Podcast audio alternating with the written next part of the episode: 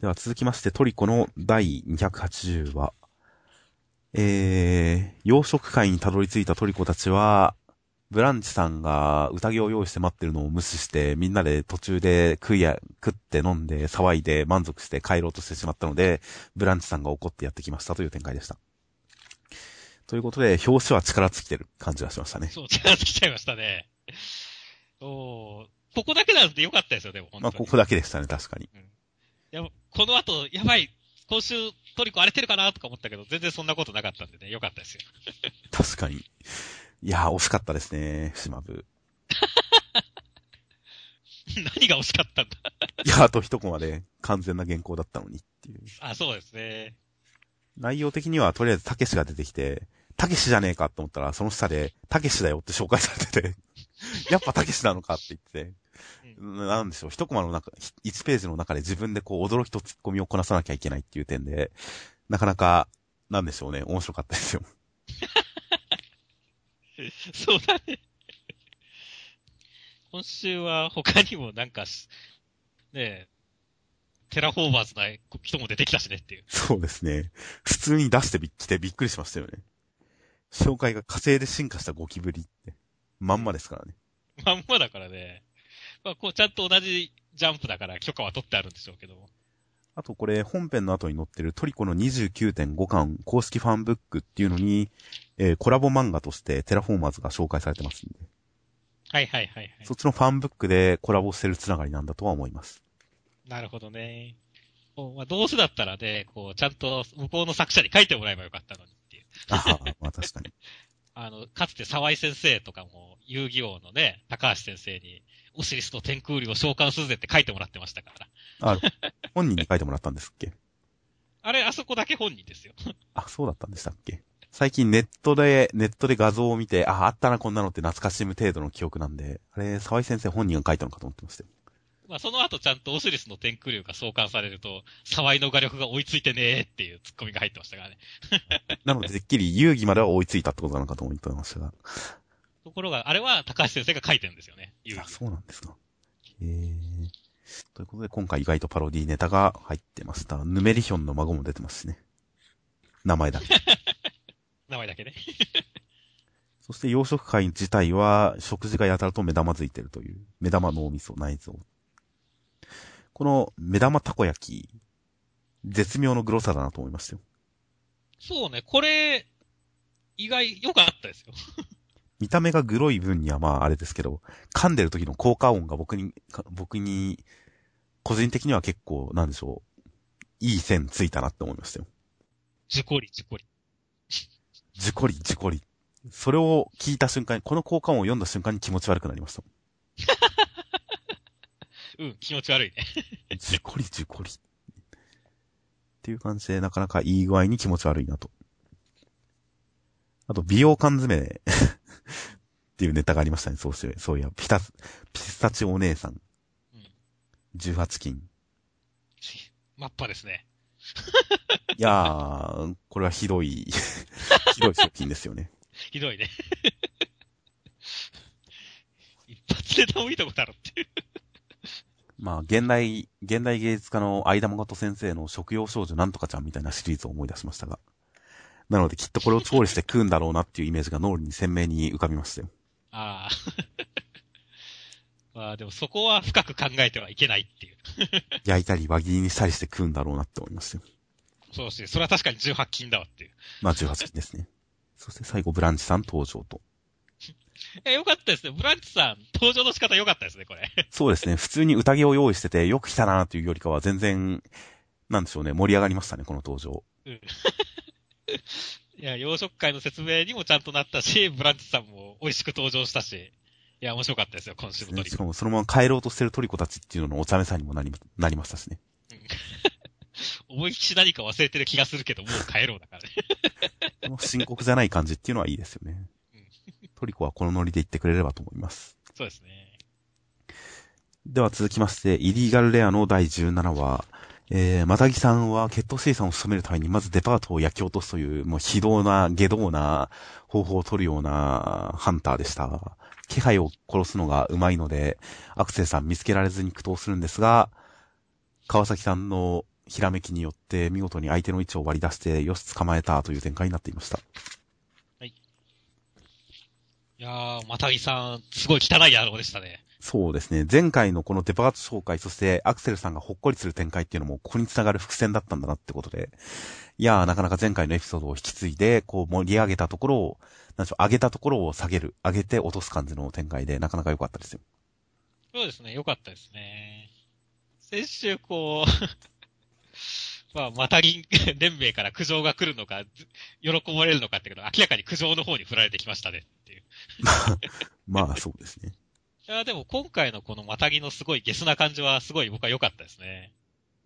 ただでさえゲスなのに、親父の鉄の小言は親を飼うならまずこう殺せ、大事なものからぶっ壊せっていう。どこまでゲスに下がるねんっていう感じは良かったですね。まあそうですね。これは、なかなかキャラ立ってて良かったですよ。まあ勝てる感じはしないですが、やられ役としていいやられ役感がありますよ。そうね。小物感は出ちゃってるからね。で、一応アクセルさんピンチと。ピンチということになっていますが。弾丸が銀だったら勝ってるんじゃないですか、もう。なんかそんな気もするね。前回のあの銀の効き目を考えると。うん、弾丸が銀だったらもうかなり痛めつけられてる感じはするんですが。まあ今回川崎さんの活躍、川崎さんの提案によってこのスプリンクラー理論で敵の位置を絞り込むっていう理屈で、まあ、うん。理屈として、まあ動き回っていたら弾の出所を探れるっていうのはなんとなくわかりますけど、ビジュアル的になかなか納得しがたいビジュアルでしたけどね、これ。まあそうだね。まあ、よ、まあ本当に言ってしまえば、数打ち、打たせて位置を特定しようっていうだけの話だからねっていう。いろんな場所で撃たれるっていう。血がまたぎさんを囲むように円を描くっていうのはちょっとおかしいんじゃないかと思いますけど。うん。それはアクセルさんもうすでにまたぎさんのいる位置分かって移動してるんじゃないと思っちゃいましたけどね。まあそうですね。それに、本当作戦とは呼べない根性論ですからね。まあそうですね。ということで、ちょっとビジュアル的に納得しがたいものだなというふうなものはありましたが、まあ最終的に分かったまたぎさんのいる位置が紳士服の合間に隠れてたっていう。うん、え、それだけっていうのは本当にただひたすらに気配を殺すのがうまいから大丈夫だったのかっていう。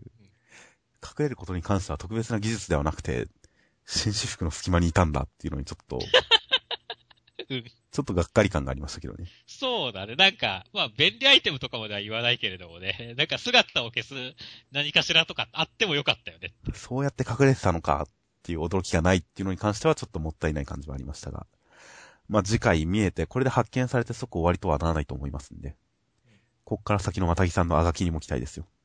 そうですね。またアクセルさんがどんだけお仕置きをするかっていうね、血の恨み晴らさせておくべきかっていうね。ああ、そうですね。6ページぐらいオラオラオラって殴り続けるかもしれませんからね。まあ、どんな感じなのか期待ですね。では続きまして、ニセ恋の第125話。えー、今回は、お楽しみはまだまだ続く、同梱版予約受付中センターカラーでした。ちなみにセンターカラー、つぐみとポーラの、えー、抱き合うセンターカラー。なかなか良かったです。いや、良かったですね。色使いがすごくいい感じですし、下乳が出てますし、うん、この下乳ですよね。ですね。大変いいと思います。おちゃんとカラーいいのと活かしてますねっていう。はいはいはい。太ももに浮かぶ文字はもうちょっと細かい方が僕はちょっといいかなと思いましたけどね。うんうん。もうちょっと小さ、小さく書く感じね。そうです。細かい字が書かれてると、それをこう書くことに対するちょっと繊細さというか、くすぐったい感じがしていいですし。そうだね。ガルちゃんが書きましたよっていう妄想もできますしね。まあ見るだけでもちょっとくすぐったさが伝わってきていいですからね、細かい字っていうのは。そうですね。まあ太もも全体の邪魔にもならないですし。いや、全く同意ですよっていう。という感じで、なかなかいいセンターからでした。内容としては、つぐみがバニーになって、すくみずではないですね。旧スクになって、そしてチャイナになって、そして、えー、服が裂けるという展開でした。そして、笑いました。いや、まあ本当つぐみちゃんサービス会でしたねっていう。いや、いいつぐみ会でしたよ、今回は。うん、前回のドレスアップにはピンときませんでしたが、今回の衣装チェンジにはいちいちグッときましたよ。いやもう今週こそカラー配信するべきですよ、ニセ恋は。ああ、ほんとその通りですね。ちょっとこの編集の無能っぷりには腹が立ちますね。うん。多いんですよ。先週カラーにするために先週この話を載せて、今週回想として前回の話を載せればよかったんですよ、もう。うん。それはまあ、わかりますよ。こ今週こそが本番でしたよって思いこれます。カラーで見たかったですね、ぜひ。いやー、いいつぐみ会でしたよ。いやーそうですね。なんでしょうね。今週なんかまあ、全体的にあざとさ増してますからね、本当に。最後の服が避けるところで完全にギャグまで行き着きましたしね。休スクのところはまだそんなにギャグとして振り切ってはなかったですが、最後につぐみが窓を割って飛び出したら服がボロボロに避けるっていう点に関しては、てっきり特殊な服なのかと思ったら、たまたまガラスで服が破けてるだけだっていうことで、ここはやっぱり突っ込みましたもん。ツッコミどこだよね、ここ。いやー、僕なんかこれはね、こう、いい意味でこの、アニメが結構、なんでしょう、こういうサービスカットとかを多用する演出をよくしたじゃないですか。ああ、はい2000はい。あの、なんで、それを真似して、こう、小見先生も逆輸入してやったのかなって思ったんですよね。なるほど。いや、進化してますよ、小見先生は。なるほど、なるほど。いやー、ということで今回最後の笑顔も大変可愛かったですし、いや、いいつぐみ会だったなということで、まあ、唯一不満を述べるとすれば、ラク君が途中つぐみをかばったシーンに関してラク君に賞賛なかったのかっていうことに関しては、なんかかっこいいこと扱いされてるけど、そこで賞賛なくそれはどうなんだろうなって思ったってぐらいですかね。そうだね。いやー、ラク君、撃たれてればよかったのにって思いますね。まあね、ちょっとお仕置き的なところはあってもよかったですね。もうあとね、もうあとね、時間で言えば10秒くらい遅れてからでもよかったと思うんですけどね。ね脱いでからとかでもね。ああ、そこはさすがにそれを見逃してほしくはないですが。ということで、まあ、ラフ君の考えなさに関しては、考えのなさに関してはちょっと不満の残る話だったかなという感じですかね。では続きまして、磯部磯部物語、浮世は辛いよの無類の紐付き中間良先生による第61話。えー、お犬様の本音を聞き出そうとしたらデレデレしたことがばか聞こえてきて、なんだよ、デレてるなと思ったら実はそれは嘘でした。現内覚えてろという話でした。紐に絡まれてますね。まあ、紐付きの中間良先生ですからね。願望が現れてるんじゃないですか。まあ、そうです。作者はね、欲望に忠実に書くべきですからいいですよ、本当に。ボンレスハムみたいに縛られたいと思ってるんですよ、中間先生は。そして、まあ、い翻訳機の話でしたね。はいはいはい。長寿翻訳機ということで。えー、まあ、てっきり前半これ犬が何を言ってもすごいいい感じに翻訳されるっていうのは実は犬の本心、ツンデレのデレの部分がここに現れてるのかと思って読んでたんですが、うん。最終的には実は違ったということで。そうだね。まあでも、意外とその節もあるんじゃないかなとも思いますけどもね。まあそういう解釈も確かにできるっちゃできるんですけどね。まあ何にしろ犬飼は相変わらず癒されていいですよ。癒されていいですね。いやー、絶対ね、まあ僕も 犬飼ってますけども、絶対犬、こういう風に言ってくれてると思ってますからね。とっても楽しいよって言ってくれてると思いますよ。本心では餌よこせバカ野郎って思ってるかもしれませんけども、僕には全部、僕とっても楽しいよって言ってるように聞こえますからねっていう。はいはい。なるほど。で、端末の方は、磯部磯部物語浮世は辛いよの、えー、無類のサラサラ好き中村良先生による第62話。えー、磯部沖田ちゃんになった、幼女になった北斎先生から春画をもらっているところを沖田ちゃんの母親に目撃されて、川に蹴り落とされましたという展開でした。はい。いやー、この二人は仲いいです。仲いいですね。磯部は意外と天才の理解者になれる素質を持ってますよね。このやりとり、やりとりがいちいち面白かったですよ。微笑ましいですし。春画があるって言って出されて、ストップって言われた瞬間に頭の上でキュッて締めるシーンとかなかなか可愛かったですし。はいはいはいはい。そこから全部やるって言われて、バク転したりとか、その前のページの春画をもらう、春画があると聞いて前転する感じとか。やっぱ今回前転とバク転がかなりいいネタでしたね。いいネタでしたね。今までにない磯部の感じでしたし、この生と動を見事に使いこなしている感じ、中間良先生さすがですよ。さすがですね。ここは本当に笑いましたよ。そして、しかし、このオチのひどさはひどいね、本当に。いやーなんだろうね、僕この話見てすげえ沖田ちゃんがかわいそうでかわいそうでしょうがなくなってきたんだけどっていう。涙なしには見られないっていう。そこまでですか？ここう、なんだろう、自分の意に反して嘘つけ、嬉しいんじゃろ、これがこれがって瞬間をばらまかされる起きたちゃって。かわいそすぎるだろって思いました。まあ、沖田ちゃんきっと、北斎先生あと10年くれって言ってますから、10年後にきっと、すごい幸せな人生が始まるんですよ、沖田ちゃんの。まあ最後、北斎先生の沖田ちゃんになっての言い訳とかは結構うまい起点だなと。北斎先生の沖田ちゃんプリは結構さすがだなと思いますけどね。そうだね。なんか、ピュアな感情を出せてるよね。ちゃんと沖田ちゃんぶりできてますからね。その後の、磯部のこの、いつの間にこんなにっていうぐらい大量の春画が、裾から落ちてくるっていう感じの、このボリューム感も良かったですね。バサッと落ちてくる感じ。よかったですね。モザイクだらけですしね。はい。まあ果たして今後、磯部と沖田ちゃんの母親との関係はどうなっていくのかわかりませんが。まあ、これ以上下がることはないんじゃないですか。新たな天敵となるのかもわかりませんけどね。そうですね。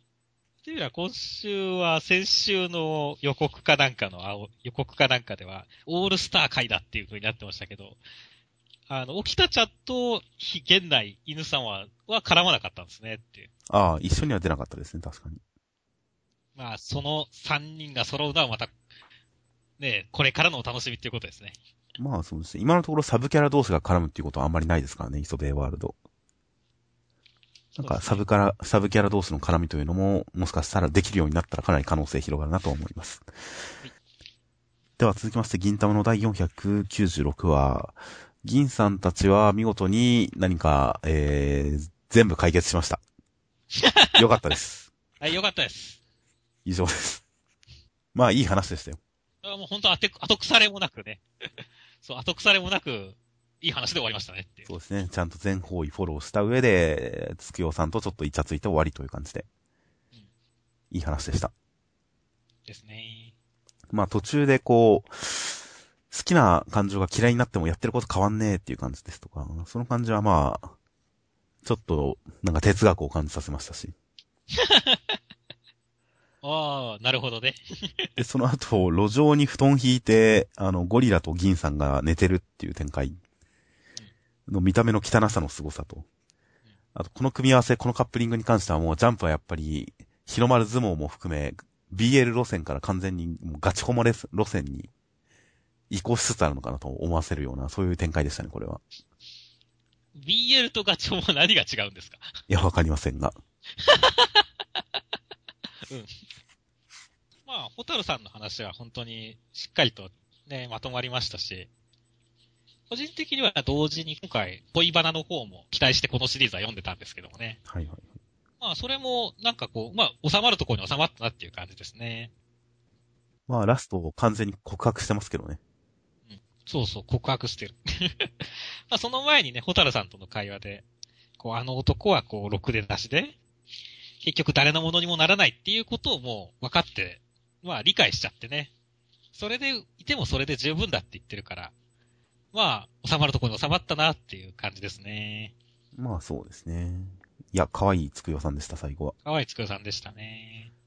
まあ僕は、この銀玉においては、つくよさん、銀さんのカップリングで一番好きなのはつくよさんなんで、あの、そういった意味では非常に満足なあれでしたよっていう。ただこれ以上の進展がないという寂しさも一末ありますけれどもねっていう。そんな感じでしたね。なるほど。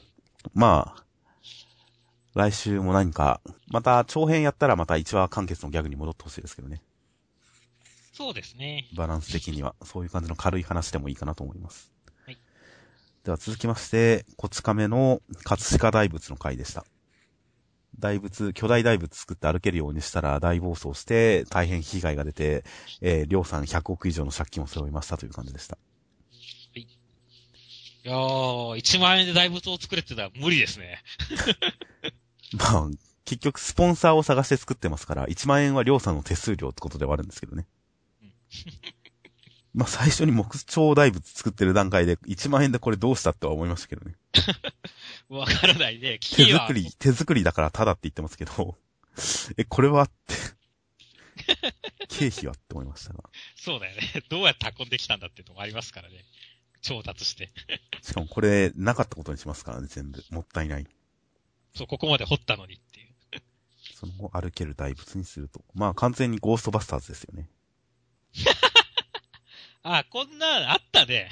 ゴーストバスターズ2ですよね。自由の女神を歩かせるっていう。うん。と思ったりもしましたが。まあ正直今回、りょうさん何の落ち度もないと思うんですよね。1万円の手数料でちゃんとスポンサー集めて、別に中川に借金してるわけでもないですしうん。中川の企業のお金勝手に使ってるわけでもないですし、ちゃんとスポンサー集めて、大仏作って、ちゃんとした技術者に発注して作って、結果暴走してることに関しては正直発注された側の問題ですよね。そうだよね。りょうさんがなんか無茶なことを言った結果、そんなのできませんやれなんとかしろって言ってこうなったわけじゃないですからね。うん。普通に発注して作った結果、ダメでしたってことですから。うん。りょうさんに落ち度ないのに、100億の借金がりょうさんのところに行くのはかわいそうだと思いますよ。そうだね。まあ、何の落ち度もないですね。あとさ、この、なんだろう。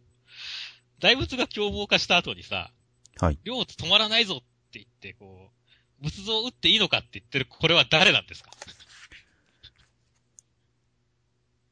え、一般の警官じゃないですか？一般の警官なんだ、これ。いや、まあ一般の警官じゃないですか。僕は知らない人ですよ。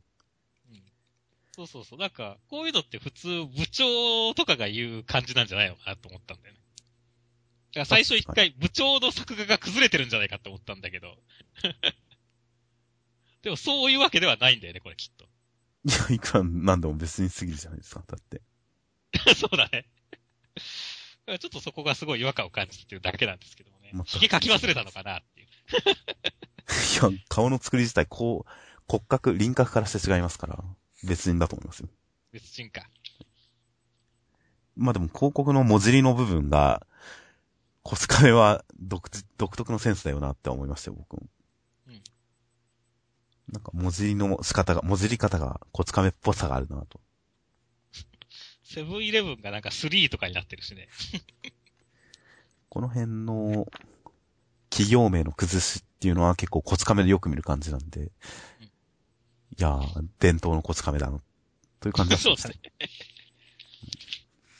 では続きまして、ハンターハンターの第342話。まあ、ビヨンドさんは自分が使っても結局暗黒大陸に行ける、ハンター協会もついてくるっていうことになると予想していて、実際その通りの判断を、この V5 的なのは下しました。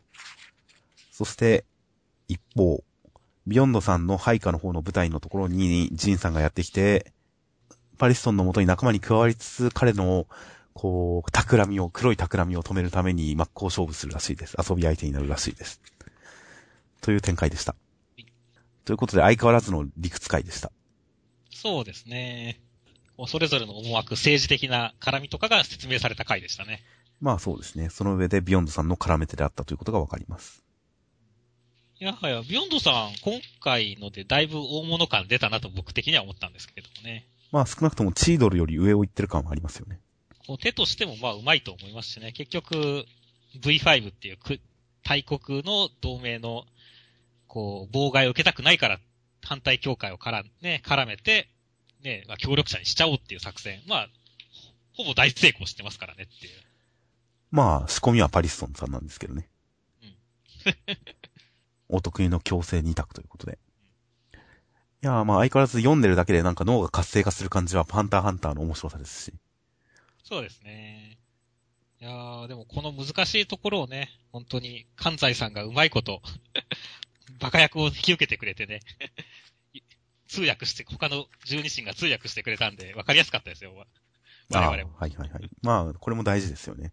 ざっくりしたこともちゃんと説明しておく。深いところまで、細かいセリフまで読みたくないっていう読者にもちゃんと大筋がわかるようにななんかフォローがされてあるっていうのはなかなか本当にちゃんとしてますよ。気が利いてますよ。聞いてますね。いや、関西さんは僕らの味方ですよっていう。まあ僕は細かいセリフの方を読み込む方が楽しいですけどね。はいはいはい。そして最後はジンさんが動き出すとついに。いやー、すごいね。もうジンさん完全に主人公だね。完全に主人公ですね。うん。もうゴンはこのまま出てこないんじゃないかと思ってますよ、僕今。うー、なんか、しばらくは、ジン、ジン主役で行く感じじゃないですか、これ。気がついたらこのハンターハンターっていう漫画のアイコンがゴンの顔からジンにそのうち変わってるんじゃないかと思ってますよ。うんうん。なんか、ありえそうですよ。まあでも、ジンさんね、楽しみですよ、本当に。あ、本当ですよ。正直、読者的にもジンさんが何するかっていうことに対して興味が一番湧いてますからね、今。この二人の対決に超興味をそそられてますからね。そうですね。いやー、楽しみですよ。一気に本当引きつけられました。前回と今回今回の前半でかなり説明感のある展開ではありましたが、最後のこのジンさん、パリソンさんの開口でもう本当に先々の展開に対する興味がすごく強まったので楽しみです。そうですね。では続きまして、ソウルキャッチャーズの第53話、ビリーブということで、上根くんは、星合さん、神崎さんに対して、もっと、もっと勇気を、ということで、えー、星合先輩勇気を出して、神崎先輩に呼びかけて、神崎先輩も星合先輩の助けを、星合先輩に助けを求めるという勇気を出しました。果たして、神崎先輩は、という展開になっていました。はい。ということで、前回のラストで忘れてましたが、うん。前回のラスト、上根くんが星合先輩のユーフォニウム掴みますが、これは実は、あの、川和先輩に言われてた、お前には星合よしこを掴めないっていう、あれにかかってたんですね。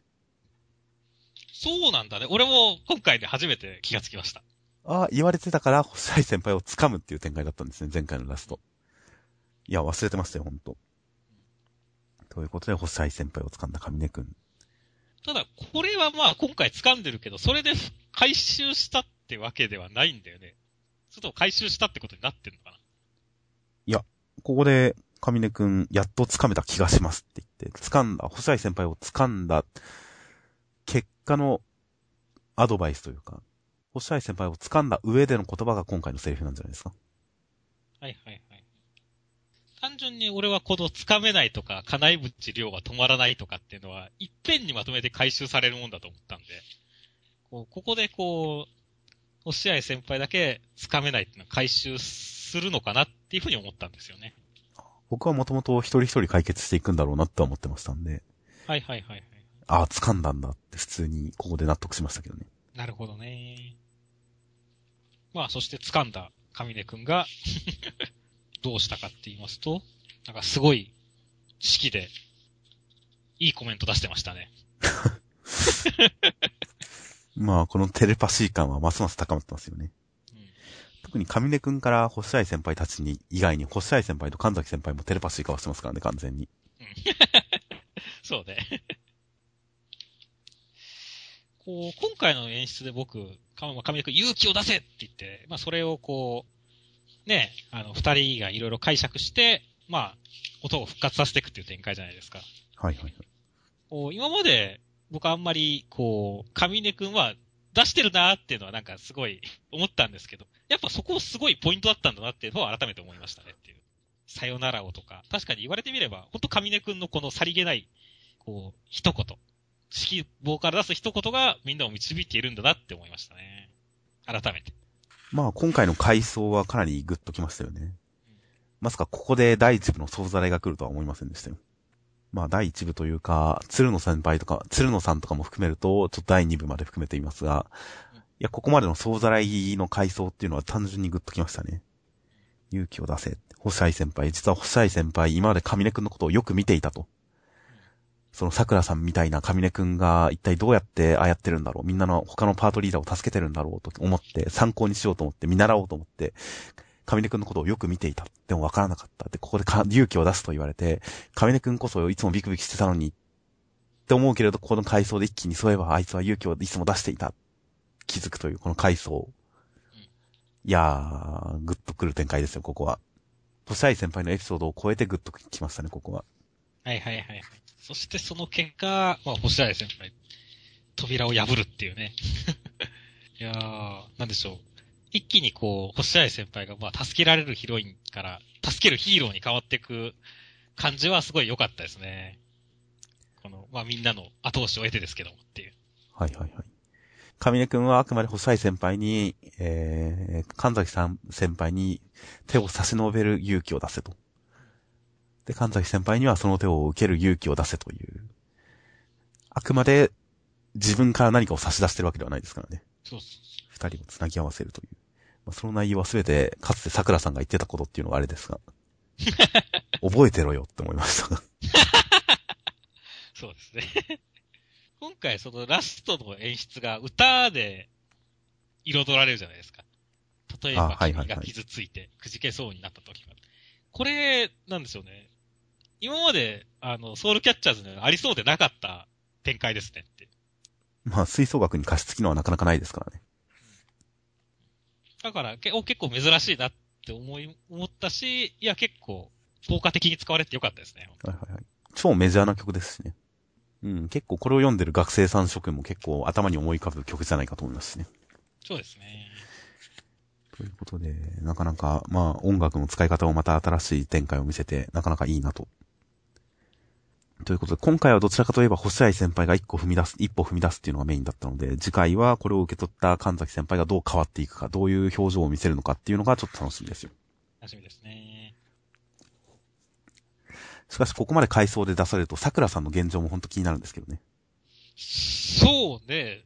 一体どうなっているのか。現状プラス今後どう絡んでくるかっていうのも楽しみなので、その辺もちょっと心の隅にはあります。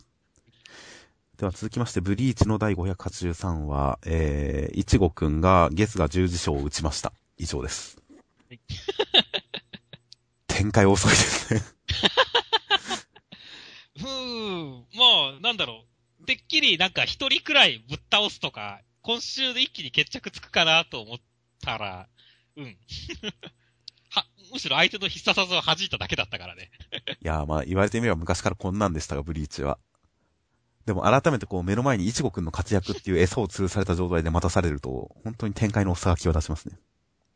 まあ4対1だから なかなか決着つきづらいのかもしれないですけどっていう。まあ実際でも戦ってるのはほぼ1対1なんですけどねっていう。まあ一層まとめて倒してほしいですけどね。うん、そうね。結局やっぱ1対1だとまあ、間延びするだけだしね。まあ、いちごくんにはより圧倒的な活躍を見せてほしいですからね。その点でも4対1で圧倒してほしかったりもするんですが、果たしてどういう展開になるのか、この月が十字章が果たしてどのくらいの威力、効果を来週見せてくれるのか楽しみで、その点、来週省略されてる可能性すらあってちょっと怖いんですが、別のシーンから始まったりしないかと心配なんですが、来週。まあなんかこれですでにキャンディーさんくらいは倒しててもいいと思うんですけどもね。いや、まあ倒してるとは思います。まあ、ゲスが十字章どう見てもあれですよね。アバンストラッシュでこんなのありましたよね。A と B 合わせて、まあ、ゲスが十字章、はい。完全にアバンスラッシュクロスでした。まあその到達点のね、合わさったところの威力は5倍くらいになるんですよ、確か。違います。いや、倍数は覚えてないですがうん、まあ、すごい威力になるんですよね。という、ちょっと昔懐かしい感じもあったりしますが、まあ、二刀流だからアバンスラッシュクロスよりは楽そうですね。そうですね。あれは追いつかなきゃいけないですから、大変、タイミング大事ですからね。ということで、月が十字章は来週期待なんですが、まあ確かに今回あとは女の子たちは可愛かったんで、久保先生はこういう漫画をいつか書いたらいいんじゃないでしょうか。そうですね。冒頭でキャンディーさんにどんどんみんなぶつかっていくのはすごい面白かったですね。ここ良かったですね。うん。ひ一人一人ちゃんと表情をつけて突っ込んでいくという。で、切れるっていうのも良かったですし、あと、突起戦力筆頭ぶっ殺しゃ、陛下はどんな願いでも叶えてくれるだろうからなって言われた瞬間に、三人それぞれ思い浮かべる願望っていうのも良かったですしね。一人はもう黒い、真っ黒だけどねっていう。そうなんですよ。この辺上手いなと思いますよ、ほんと。これは印象づきますしね、真っ黒って。この4人の絡みっていうのは本当に良かったんで、久保先生はこういうのをもっと書いてくれよっては思います。キャンディーちゃんの戦いのビジュアルもすごい良かったです。まつげが雷になったりとか、大変かっこよかったです。ということで続きまして、セルフシンフォニーの第15話、えー、ジグ君は硫化してました。という話でした。はい一応前半でスライスさんの、えー、キャラ立てを補強するようなエピソード紹介がありました。傭兵とキメラを戦わせて、ちゃんと報酬を払ってるんだぜ、といううん、人、というエピソードでした。そうですね。僕は結構この、まあ、傭兵を戦わせてるエピソードも、とかよりも、この、なんでしょう。このアリスさんがこぼしたあれをトレイごと飲むっていうの方が結構良かったですけどもね。ああ、もったいねえだろうって。なるほど。確かにそこはいいですね。そこの細かさっていうのは確かに、今までお金をジャブジャブ使ってるような印象がありましたが、こぼれたお酒をもったいないって言って飲むっていうのは確かにちょっと新しい一面でしたね。そういったところも含めてね、このアリスさんの写真を横で撮って、野菜ジュースにするぜとかって言ってるところとか、僕は結構今回の掘り下げでスライスさんちょっと好きになりましたね。個人的にはこの傭兵とキネラを戦わせてるエピソード自体に関しては、今までのスライスさんのキャラクターがあんまり意外性がないんで、あんまり響かなかったんですが、指摘されてちょっと注目してみると、確かにトレーにこぼれた酒を飲むっていうのは今までのキャラに意外性が加わる形で、意外な一面っていうところがあって、ちょっとこれはいいですね。確かに好印象でした。写真の方はまあ、まあ こんな人だと思ってましたよ、僕は。そう、まあこんな人だけど。なんでしょうね。まあその後ね、ちゃんといい仕事だぜって言ってますからね。ガラス野郎って言ってますからね。はいはい。意外とちゃんと認めるところもあると。意外と大雑把な生き方はしてない人なのかもなっていう感じはちょっと伝わってきてよかったですね、そこは。そうですね。まあしかしジグ君、まさかぶん殴られてドラゴンになりましたねっていう。ドラゴンになってたんですね。そしてどうもそのせいで二重人格っぽい感じですね。な、なんか一気に話がわかりやすくなりましたね。わかりやすくなりましたね。まあ今までのね、感じからすれば、まあ積み立てられてきたことですから、意外では、意外さえは、逆に言うとなくなっちゃってる感じはありますけどね。そうなんですよね。驚きのオチっていう感じじゃないんですよね。納得の説明っていう感じなんですよね、今のところ。そうなんですよね。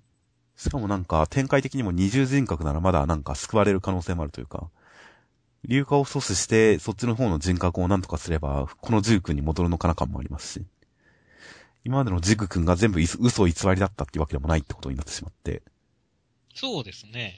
まあ、あんまり意外性のある感じではなかったんで、うん、うん、うん、うん、そうですね。。まあ、ジグ君は確かにね、なんか本当に、あの、演技してた方がおぞましくてよかったですよねっていう。そっちの方向に行かなかったのは、ある意味もったいなさではあるかなとは思いますね。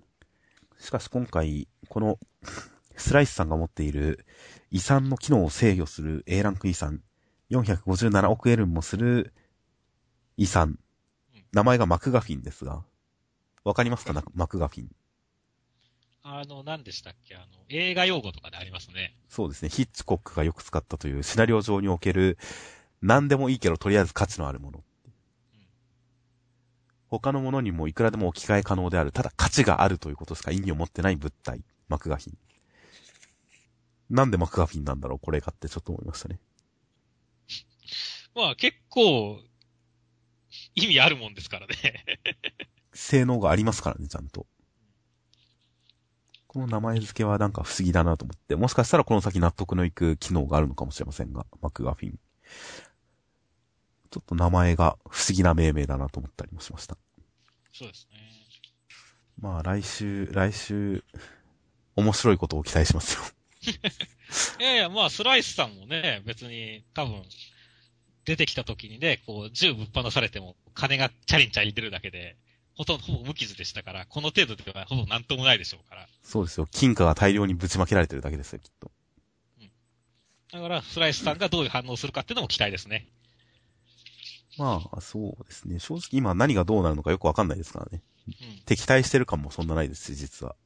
うん。スライスさんが勝手にふっかけてるだけですし。そうだね。なので、どことどこが敵対とか、何か問題が起こってるとか、誰が悪いやつっていう感じにまだ至ってないので、来週何を期待とはなかなか言いづらいんですが、まあ面白かったらいいなと思います。はい。では続きまして、愛少女の、えー、第バージョン6.03。えー、トナリくん、先輩に殴って、校舎を透明にして気絶させて、そして、高藤さんは裸で、トナリくんの風呂場に侵入しましたという展開でした。はい。正直、ストーリーは全く頭に入ってきませんでした。そうですね。ああ、やっぱり透明アプリを使うんだったら、こう、地面を透明にするとか、中二病的なのは絶対考えますよね。っていうことくらいですかね。思ったこととしては。ああ。これでも、画面を押し当てて校舎が透明になるっていうことに関しては正直ちょっと突っコミがギリギリ喉まで来ましたけどね。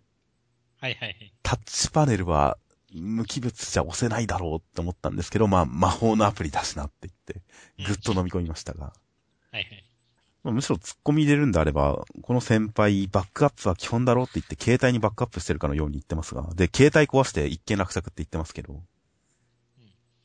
え、クラウドって知ってる？って思いましたけどね。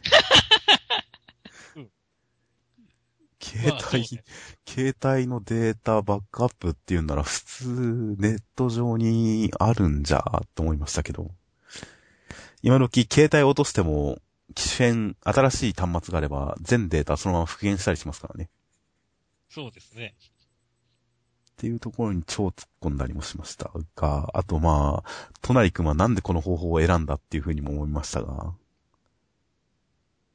うんまあ、ストーリーは本当頭に入ってきませんでしたよ、僕は今回。そうですね。うん。まあ、この正直に言うところもだいぶこう、はしょられちゃってて、一体何を、何がどうなったかよくわかんない感じでしたしね。まあ、そうですね。そして最後の、まあ、謎展開ですよ。風呂場に侵入するっていう。これいっそ姿現さない方が僕エロいと思いましたけどね。はいはいはいはい。裸でここにいたのかって想像させる方が。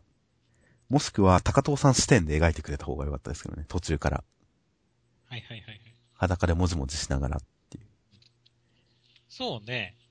恥じらいがまあ、あんまないからね。恥じらったまま歩くっていうのは大事ですよね。ニセ恋でもありましたけど。あ、そうです。裸で街中歩いてここに来てるまでの途中、道中とかでも描いてくれたら興奮したかもしれないですからね。うっかり誰かに触っちゃうとかそういう、そうそうそうそう。ぶつかっちゃってキャーみたいな。もうなんだ今の感触みたいな。酔っ払いが、お、この壁なんか柔らかいぞって言って、手出したりとか。そうそうそう。声出したらバレちゃうみたいな。のとか、いろいろ想像膨らみますからね。そうそうそう。そういうところは描いてくれたら。電車乗ってきてるでしょ絶対。そういうところは描いてくれたらよかったんですけどね。まあいいんじゃないですか、もう。最終的にはこう、まあ、変態男と知女のカップルということで、カップル、バカップル成立ということで。まあ、そうですね。今後きっとなんか野外露出プレイとかをたしなんでいくんじゃないでしょうか。この二人は。いや、もうなんか、普通に二人で出かけようとかってややってるでしょ、絶対。おそらくはそう。そういうカップルになるんじゃないかなと思います。はいあと、今週は扉絵はすごい良かったですね。ああ。透明アプリこういう風に使えばいいのにって思いますよ。水着の内側が見えるという。ですよやっぱ想像力ですよ、エロはって。なるほど。俺だったらむしろ背中側から見たかったですけどね。ああ、はいはいはいはい。振り返るような感じにして。で、背中側から見て、もう完全に何かの凹凸を感じさせちゃえばいいと思うんですけどね。布地に、布地の凹みとかによって。はいはいはい。まあでもやっぱこのパンティのお尻の感じの凹みとか出したかったんですよ、やっぱり。まあそこも大事なんでしょうね。ちょっと食い込んでる感じとかを。内側がね、食い込んでるのが大事なんですよ、きっと。なので、まあ、なるほど。表紙です。僕はそんなにグッとはきませんでしたね。普通にスルーしちゃいました。はい。ということで、来週、愛少女は何かこう、抜本的改革してたらいいなと思います。まあ、エロさはまあ、もっとパワーアップさせて、抜本的改革してくれたらいいと思いますね。今回のストーリーは正直ついていけませんでした、全然。では、えー、最後に目次コメントは何かありましたか？今週は、小見先生のコメントを注目しましたね。椎橋先生、藤巻先生、新海先生に誘われて食事させていただいた。お肉美味しかった。仲いいですね。仲いいですね。ジャンプ作家陣は最近なんか交流を感じさせますね、いろいろと。そして、アニメ化作家の中に紛れる新海先生というこの構図。いやー、新海先生きっと、アニメ化するんじゃないかと思いますよ、そのうち。そうですね。次は俺だって思ってると思いますよ。思ってると思う。熱い人ですからね、新海先生は。きっとこのアニメ化作家に囲まれても、もう存分に自分の、こう、木を吐いたんだと思いますよ。まあなんか物おじしなさそうな感じはあるからな、新海先生。なんか、想像上の新海先生はそんな感じですね。そんな感じです。あとは、川田先生。すごい気になったんですが、川田先生のコメント。首がめっちゃ痛かった。痛すぎて死ぬかと思ったが死ななかった。よかった。ほんとよかったですよ。そうだよね。ほんと死ななくてよかったです。死ななくてよかったね。何よりです。あとは中間先生のコメント。映画、ベニスに指数を見ながら勝手に心の声を溢れこして遊ぶ日曜日でした。なんて知的でユーモアに溢れた遊びをしてるんでしょう、中間先生。もう、そのうち藤巻先生からキザなコメントをするなっていう ツッコミが来ますよっていう。ある種もう気取ってるレベルというか、なんでしょうね。中間先生は本当なんかコメントがやたらいつも知的なんですよね。変なキャラ作りしてるよね。キャラ作りというか実際そういう人なんだと思いますけど、きっと。あー、え、そうなの？あー、なるほどね。いや、多分なんか、ややサブカル寄りというか、最近のポップなサブカルじゃなくて、一昔前の、えー三浦淳さんとかが、こう、呼ばれ出した頃の、ちょっと、こう、臭みの強いサブカル寄りの知識が豊富な人なんじゃないかと思ってますよ、僕は。中間先生。あー、はいはい。そうですね。あー、ちょっとそれは、そう言われるとそんな気がしてきましたわ。見方ちょっと変わりました、中間先生。僕はすごいインテリジェンスな人だと思いますよ、中間先生。他何か気になるコメントありましたか？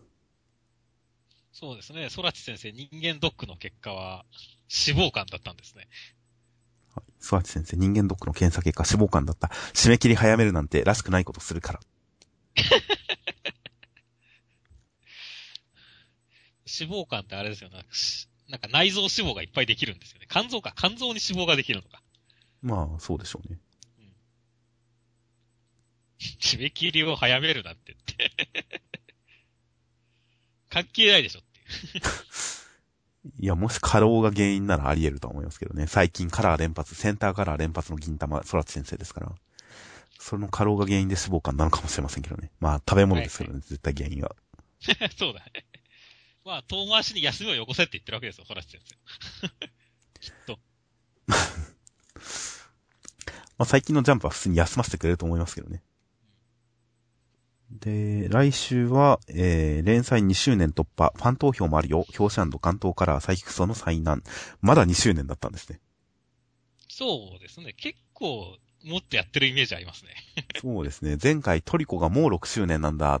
もっと短いかと思ったって言ってましたが、サイクソに関しては、まだ2周年なんだ。もっとやってるかと思ったって感じですよね。うん。ということで、ファン投票もあるらしいです。人気投票の結果発表。あの、なんか、持って回った感じの回で、結果発表をやりましたが、サイキクソ。まあでも、そんなに大きな順位変動はないと思うけどね。まあ、ないとは思いますね。なんか、組織票的なので、結構上位に上り詰めてた、都立川はどうなるかっていうのはありますけどね。はいはいはい。そうですね。あそこ。なんか僕はがっつり順位下がってる気がしますね。僕も下がってるんじゃないかと思います。下がっててほしいです。その方が面白いです。そうですね。むしろその方が面白いですね。あとは、えー、来週は最新ジャンプコミック5巻発売記念星合い神崎編クライマックスセンターカラーソウルキャッチャーズ。ソウルキャッチャーズ、なんとセンターカラーです、再び。いやちょうどね、この桜のね、ところですからね、その辺うまいことカラーでやってくれると嬉しいですね。いや、本当ですよ。かなりエピソードの盛り上がりで、今週のラストでかなりこう、ん登り詰める。本当クライマックス一歩手前っていうところまで今週行きましたから。来週のセンターカラーは実に楽しみです。本編の展開をセンターカラーでやってほしいですね。そうですね。あとは、えー、落山戦クライマックスポスターセンターカラー黒子のバスケ。ということで、今回、来週のポスターセンターカラーは、えー今週のナルトに続いて黒子らしいんですが、今回、というか来週はラフなんとかっては書いてないので、形式違うかもしれないですね。そうですね。まあなんかリバーシブル的な感じになってくれたりするとさらに嬉しいですね。まあ、この書き方だと、この書き方だと裏面はもしかしたら、バスケ部通信 DVD 最新情報、アニメに関する情報が裏面かもしれないですけどね。ああ、そ、その可能性は高いですね。まあアニメもね、本当第3期始まります。ね、決まりましたからね。はいあとは来週読み切りが載ります、再び。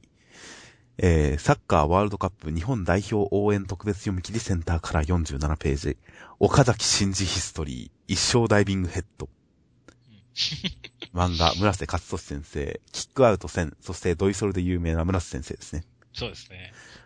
ストーリー原案安藤隆人、日本代表不動のエース、岡崎真嗣の秘蔵物語。